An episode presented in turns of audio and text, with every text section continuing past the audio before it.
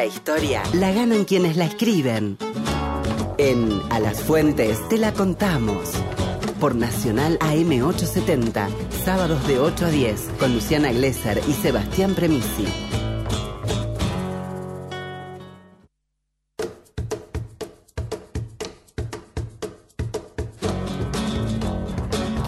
para las 10. Eh, falta ni momento de ir al pasado para historizar el presente. Hola Juan Francisco Martínez Pería. Hola Luciana, hola Seba, ¿cómo les va? Muy contento de estar en el programa. ¿Cómo va? Nosotros muy contentos de darte la bienvenida al que mejor la cuenta, ¿eh? el que mejor la cuenta lejos. A ver, tengo una pregunta así, eh, directo, eh, fuerte al medio. ¿Tiene historia el conflicto ciudad-nación? Oh, toda la vida, toda la vida. Que no eran re amiguitas y se llevaron siempre bien, no eran best free, ¿no?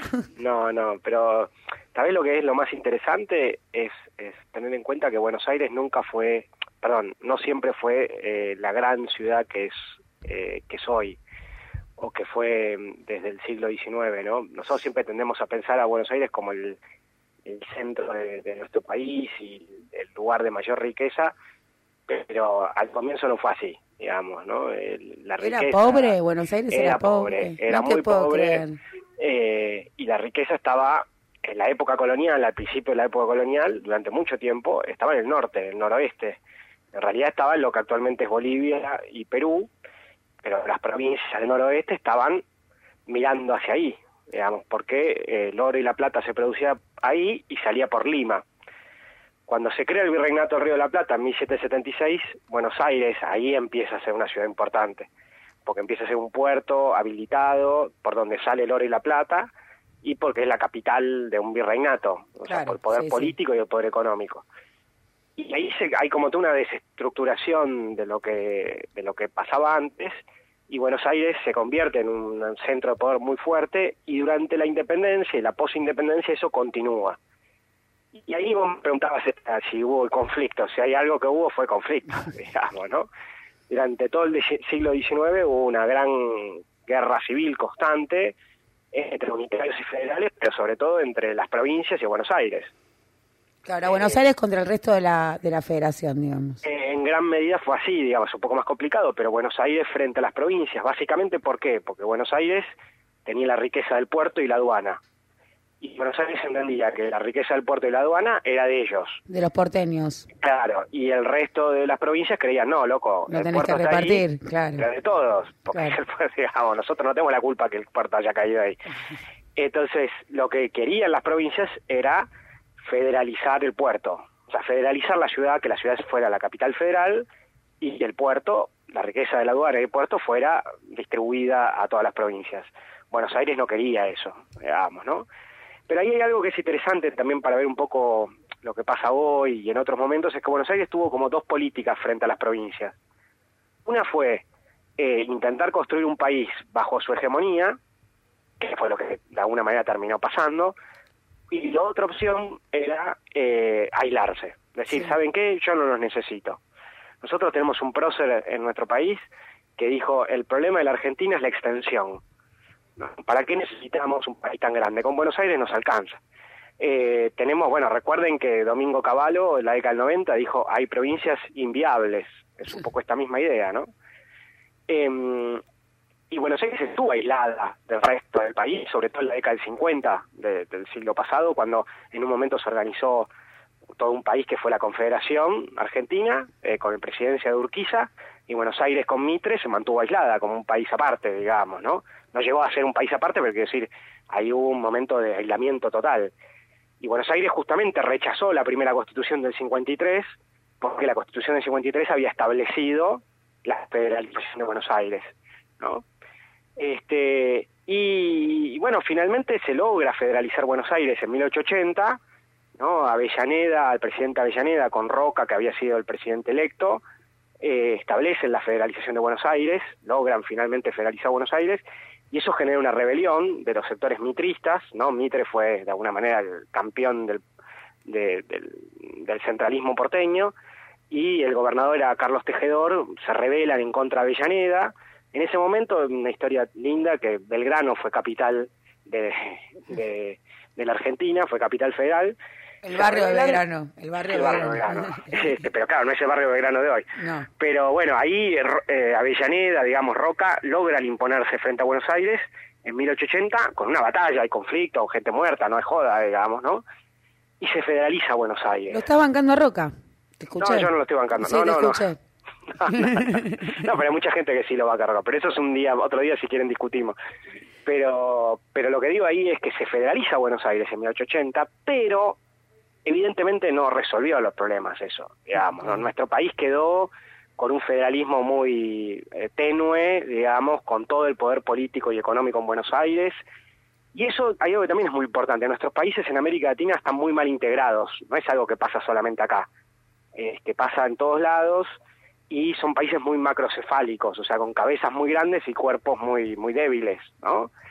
Y eso tiene que ver con que los países, entre otras cosas, se crearon mirando hacia afuera, se crearon mirando hacia el Atlántico, ¿no? Entonces todo tenía que pasar por los puertos, por las capitales, porque en realidad lo que estaban haciendo era conectarse con Inglaterra, conectarse con Europa. Chupando recursos. Exactamente, ¿no? Entonces, Buenos Aires, por más constitución que hagamos, por más capital federal que sea, eh, digamos, por más que se haya federalizado, siguió siendo el centro de poder, digamos, ¿no? Entonces por eso nosotros tenemos tanta gente viviendo en Buenos Aires y en conurbano, toda la riqueza está acá, etcétera, etcétera. Eso nos muestra un enorme problema estructural de nuestro país. Y retomando un poco el conflicto nación-provincia, ¿no? Y ya cerrando un poco, eh, recordemos que Buenos Aires en el 94, en la reforma del 94, se, se convirtió en una ciudad autónoma, ¿no? Eh, y eso, lejos de resolver los problemas, yo creo que los profundizó. Claro, porque es una provincia más, no, no es una provincia No, más. es otra cosa, es una ciudad Es otra autónoma, cosa. Tiene autonomía, digamos, no es una provincia, tiene autonomía, tiene un jefe, o sea, tiene un intendente que ahora se llama jefe de gobierno. Recordemos que antes el presidente nombraba al intendente de Buenos Aires, Sí. porque era lógico, digamos, eh, porque era la Facundo capital federal. Suárez Lastra, Carlos Grosso. eso Bueno, es- o de todo, ¿no?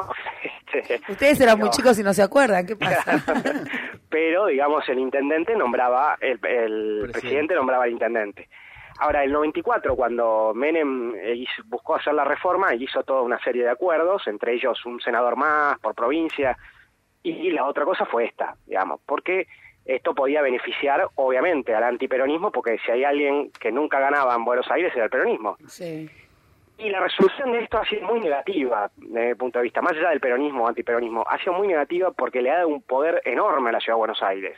Ha reforzado aún más la Ciudad de Buenos Aires en su centralismo, en su po- poder, en su vidriera política, digamos, ¿no? Quien gana la Ciudad de Buenos Aires potencialmente ya está para candidatearse a la presidencia. Es muy impresionante, hay un autor y un político argentino que se llama Jorge Abelardo Ramos, que fue un intelectual de izquierda que apoyó el peronismo, que muy tempranamente, en la década del 70, dice, lo peor que podríamos hacer es darle autonomía a Buenos Aires. Que lo que va a hacer esto es reforzar el centralismo porteño y sobre todo que quien gana la ciudad de Buenos Aires, que generalmente son los antiperonistas y los sectores más liberales conservadores, va a ganar a nivel nacional. Ya lo vimos dos veces eso, de la Rúa y Macri. O sea, alcanza con hacer un partido provincial o, o con un canal ahí y ya inmediatamente podés enfrentarte al presidente. Y eso es lo que estamos viendo hoy, digamos, ¿no? El, el poder que da Buenos Aires, la posibilidad de Buenos Aires de hacer lo que quiere. Si fuera otra provincia o fuera otra ciudad, obviamente que esto no podría Ahora, ocurrir. Juan, te, te pregunto, Sí. digo, cortito por el tiempo, ya sé que la respuesta va a ser larguísima, me digo, pero ¿cómo desestructurás eso, digamos? ¿Cómo empoderás a las provincias desde lo económico o desde lo político para generar, digamos, un, un federalismo federal y no tan unitario como, como ha quedado a, a través de la historia? Mira, ahí es, es muy complicada, obviamente, la pregunta, ¿no? Pero 30 es importante en lo último que dijiste. Nuestro federalismo es un federalismo unitario. Y eso fue pensado así. La Constitución del 53, que la hizo Alberdi, buscó un federalismo poco federal. Digamos, eso no es casualidad. Entonces, tanto como quedó organizado económicamente como cómo se pensó judicial, eh, jurídicamente, fue así. Ahora, lo otro, ¿qué solución hay? Es muy complicado. Evidentemente, por lo menos, si uno pensara llevar la capital a otro lugar, eso ya sería un O avance. cambiar la constitución. Cambiar la constitución, por supuesto. Me copa esa, ¿eh? Voto sí yo. Si estamos hace, todos, hace- vamos. hace un tiempo se discutía eso, ¿no? Por lo Hoy, menos hoy qué tienen que hacer llueve, ¿por qué no reformamos la consti? Obviamente, Sí, pero digo, eh, el proyecto de, de cambiar la de cambiar la, la, la capital, por ejemplo, era un proyecto razonable y que en otros lados se hizo, como Brasilia. Obviamente que no, no te soluciona inmediatamente todo, pero ayudaría. Y sobre todo es una cuestión estructural y económica también, digamos, ¿no? Y tiene que ver mucho con cómo se integraron o desintegraron nuestros países. Y, por ejemplo, si nosotros nos integramos mejor con otros países de la región, también eso ayudaría a fortalecer otras regiones. Pero es una, es una cuestión sumamente complicada eh, y, que, y que debería ser pensada como algo, como una política de Estado, digamos. Clarísimo, Juanfra, que, che, cuánta data para pescar ahí allá atrás. Menos mal que venís vos, eh, con esas cañas, la carnada. Eh, nos encontramos próximamente a la fuente Juan Francisco Martínez Peria, el que mejor la cuenta. Cuatro tazas de harina, dos huevos, 16 cucharadas de azúcar y una pizca de actualidad. Pone la mesa que hasta las 10 te hacemos compañía con Luciana Glesser, Sebastián Premisi y gran equipo por Nacional.